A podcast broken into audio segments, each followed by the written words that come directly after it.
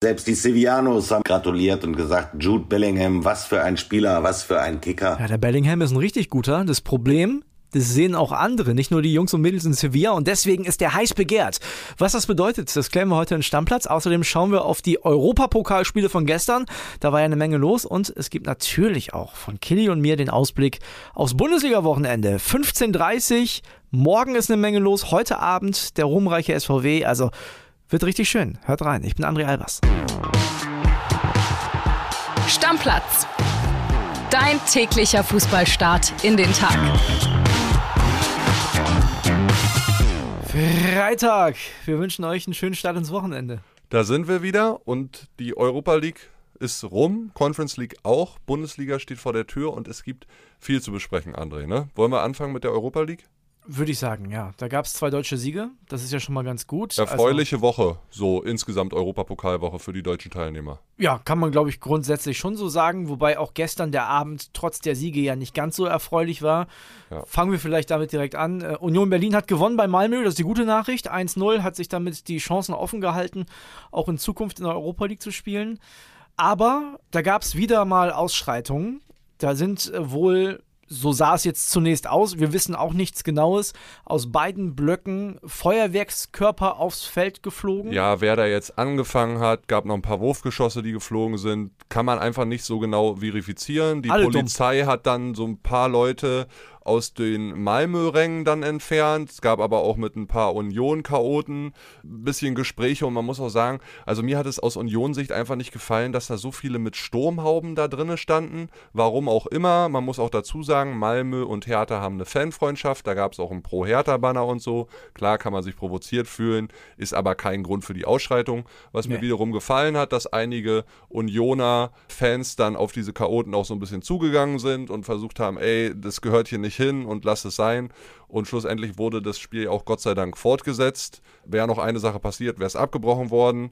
Und dann hat Geraldo Becker getroffen und es war für Union verdammt wichtig. Ja, erst nochmal zu den Sturmhauben. Also ich glaube nicht, dass in Malmö minus 10 Grad waren Anfang Oktober. Deswegen ja, das, das hat dann nichts zu suchen. Vermummung im Stadion und so, so, um dann Straftaten zu vertuschen.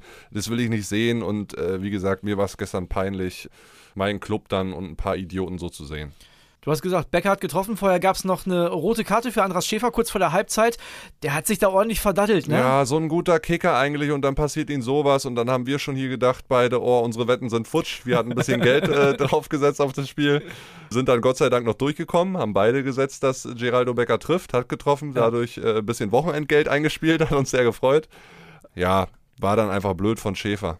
Muss man sagen, absolut. Und am Ende des Tages, gut, jetzt 1-0 für Union heißt Mund abwischen, weitermachen. Man muss dazu dann nochmal, um die Klammer zuzumachen, sagen, da wird es aber sicherlich auch nochmal einen Anruf von der UEFA geben, was diese Ausschreitungen angeht. Ja, ist doch klar, ja, wird also, auch eine fette Strafe kommen. Ja. Dirk Zingler hat auch gesagt, dass ihm das alles nicht gefallen hat. So ein Abend mit Geschmäckle halt. Absolut. Das war in Freiburg ein bisschen anders. Da war wie immer gute Fußballstimmung.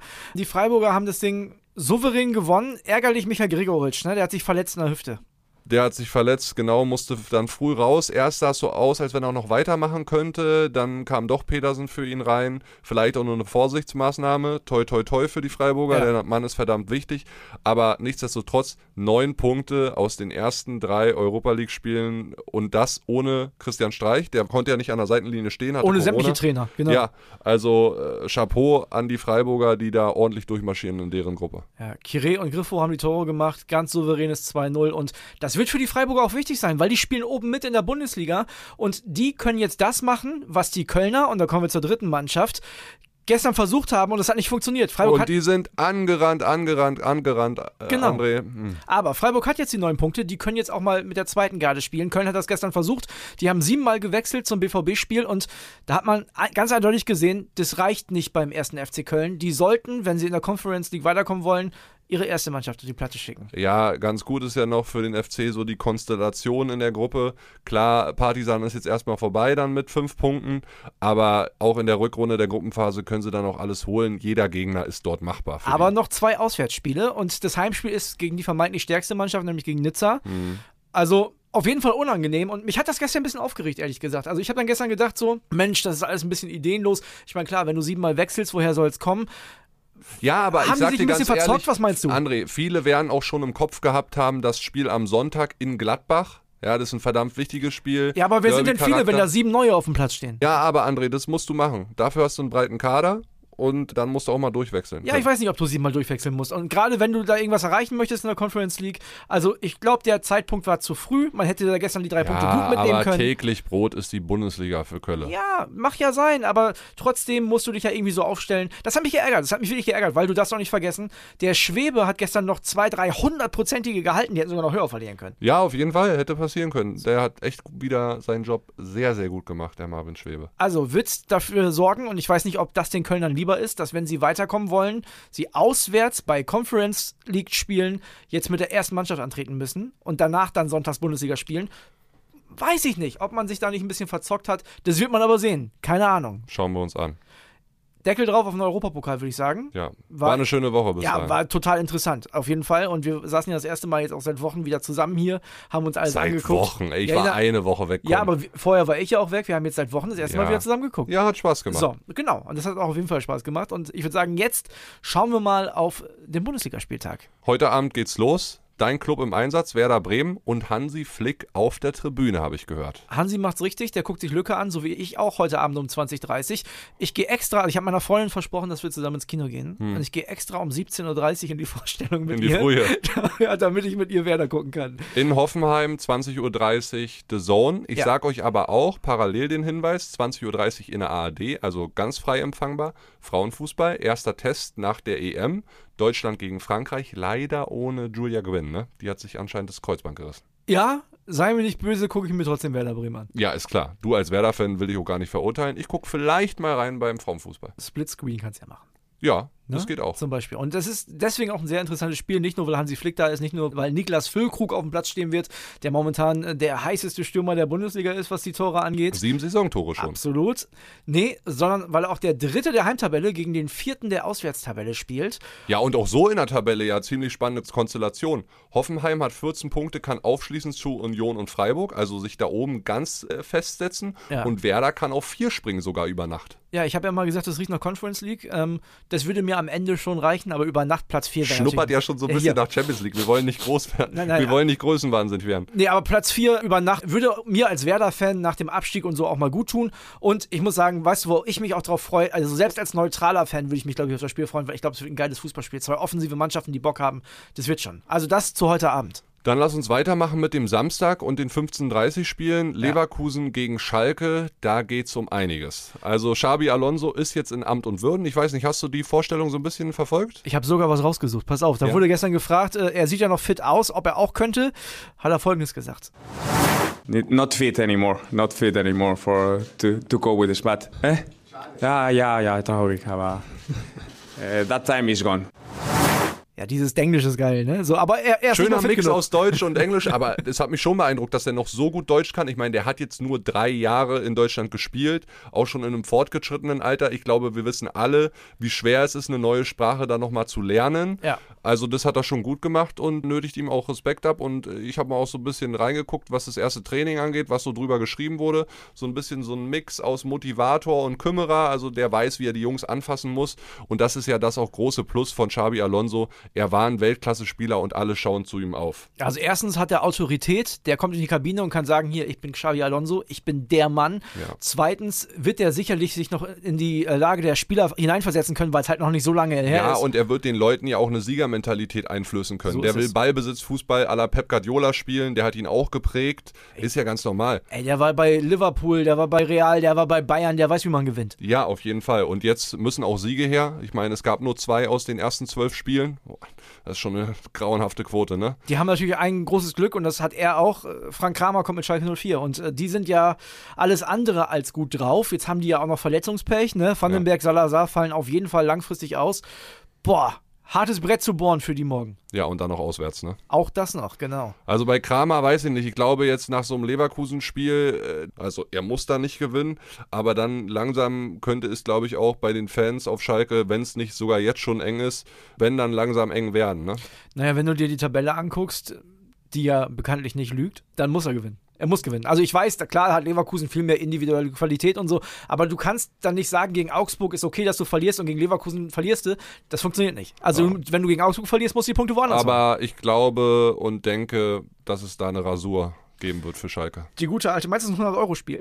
Na, das will ich nicht sagen. Auf so eine Dinger wie du lege ich mich nicht fest, aber 4, 5-0 könnte ich mir schon vorstellen. Ich glaube, auf jeden Fall ist es ein Kramer-Finale und wenn er nicht mindestens einen Punkt holt, ist er weg.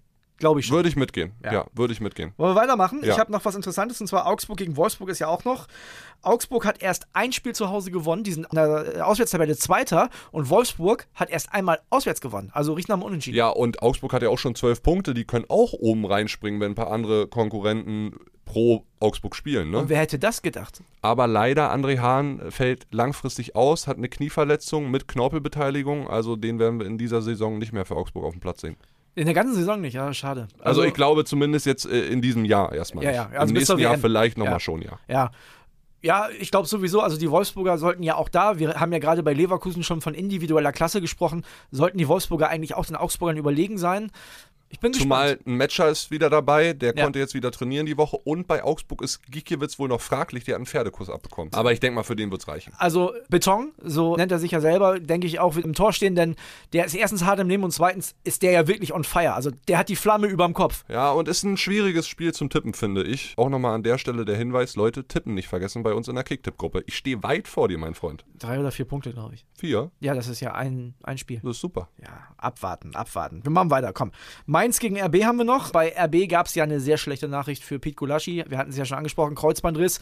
Der fällt jetzt auf jeden Fall aus.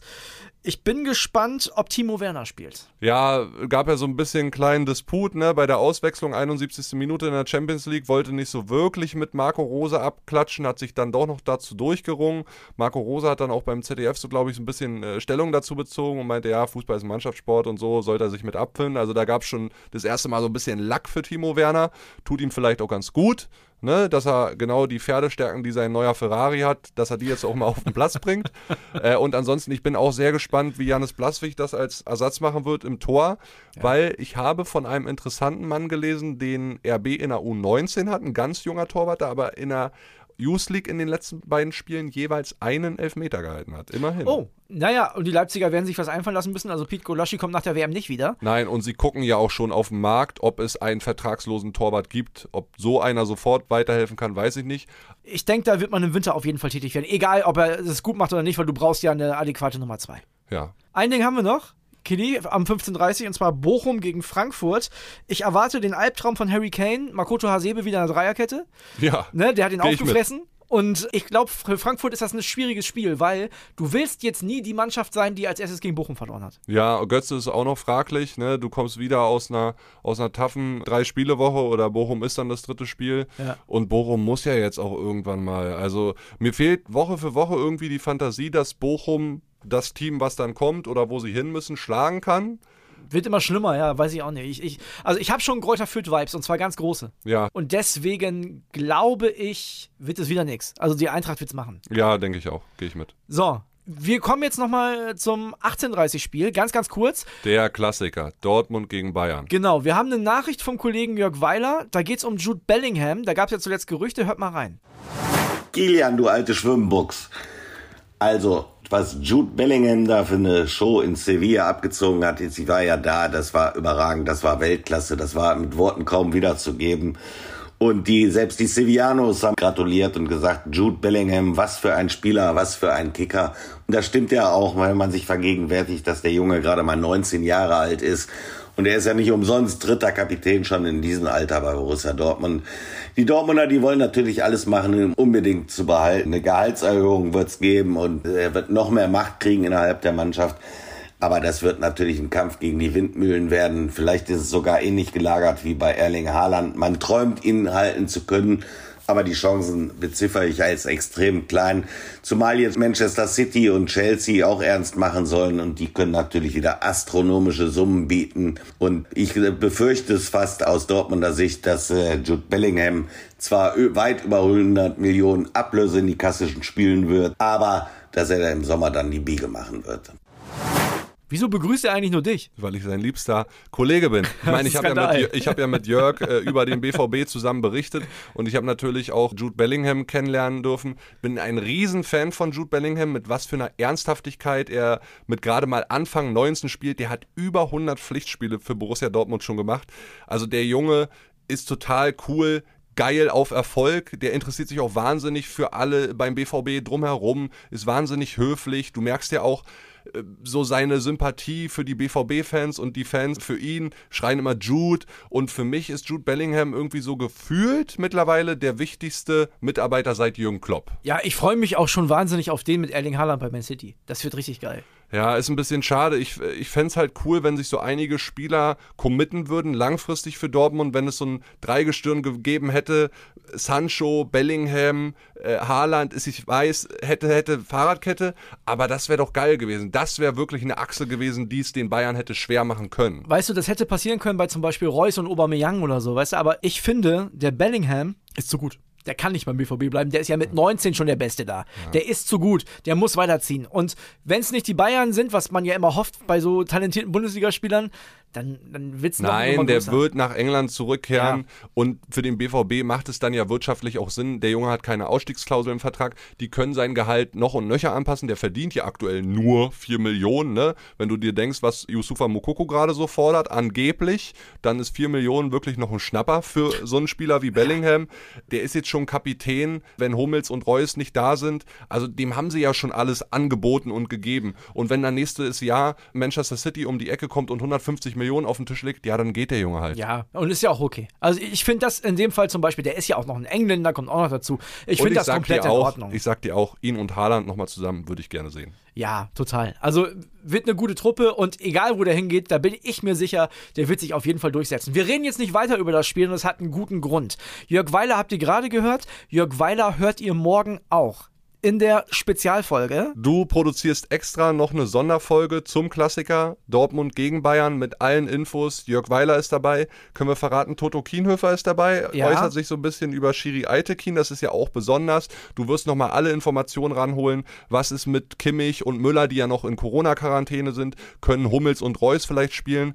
Also morgen einschalten, unbedingt Pflicht vorm Spiel nochmal alle nötigen Informationen holen und lasst viel Liebe da, weil André opfert dafür einen freien Tag in seiner Woche. So nämlich. Also, weckt eure Kinder und deren zukünftigen Kinder, sagt allen Leuten Bescheid. Ich möchte, dass jeder diese Folge hört. Ich gebe mir sehr, sehr viel Mühe und wir haben auch noch einen Überraschungsgast dabei. Äh, ich verrate aber noch nicht, wer es ist. Das wird eine schöne Folge, versprochen. Ihr seid ja auch mit am Start. Super viele von euch haben mir Nachrichten geschickt, warum der BVB oder warum die Bayern gewinnen. Das kommt auch noch mit rein. Also, das wird ein schönes Ding. Das wird eine sehr große Vorschau, sehr ausführlich. Ich hoffe, ihr seid mit dabei. Ich freue mich. Ja, also morgen André alleine nochmal hören und Sonntag dann uns beide wieder zusammen. Und wir werden natürlich ausführlich reden über den Klassiker. Dortmund Bayern ist ja klar und alle anderen Bundesligaspiele sowieso auch. Wenn der Bellingham aus Versehen rot-weiße Schnürsenkel hatte, ihr werdet es erfahren bei uns. Ja. Also, Deckel, Deckel drauf. drauf. Oh, Facts, nicht zugenäht. Tschüss, Leute. Macht's gut. Ciao, ciao. Stammplatz. Dein täglicher Fußballstart in den Tag.